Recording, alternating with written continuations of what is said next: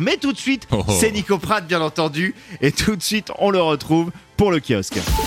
Oui FM, le kiosque avec Nico Pratt. Donc cette semaine, Nico, tu vas nous parler Mhm. euh, de bande dessinée, Ouais. euh, mais de, euh, enfin pas De la BD en de kiosque. la BD en Voilà, kiosque, de la voilà, BD ça, en pas de la kiosque. bande dessinée qu'on va à la exactement, de la BD en kiosque, car Le Monde consacre un hors-série à l'une des plus grandes aventures de l'univers du 9e art. Je veux bien sûr parler de Blake et Mortimer. Ah oui. Ah, tu te souviens? Ah là là.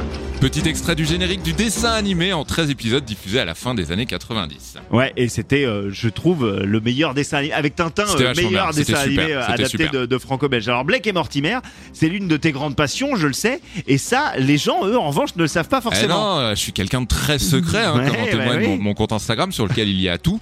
Euh, je suis un amoureux de la saga signée du dessinateur belge Edgar P. Jacobs. J'étais donc très heureux de tomber cette semaine chez mon petit libraire Ouais. sur ce hors-série consacré aux aventures du capitaine Francis Blake et de son ami le professeur Philippe Mortimer.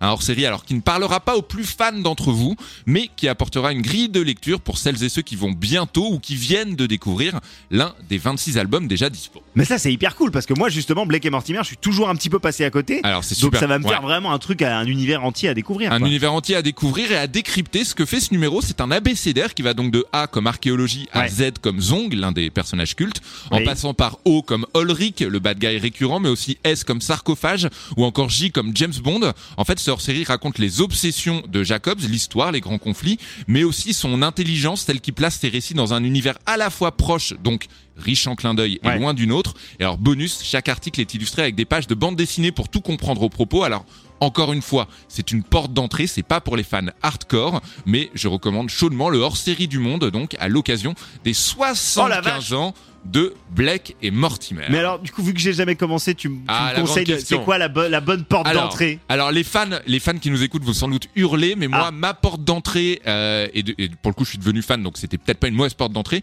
euh, c'est l'affaire Francis Blake. C'est le 13e album de la série. En fait, il est scénarisé par Jean Von Ham, qui est- Ah oui. et c'est aussi la première aventure de la série qui a été réalisée entièrement par quelqu'un d'autre qu'Edgar P. Jacobs, c'était après sa mort. Donc les fans critiqueront peut-être mon choix, mais l'affaire Francis Blake, je conseille. Je le note. Très bien. Oui FM, le kiosque avec Nico Pratt.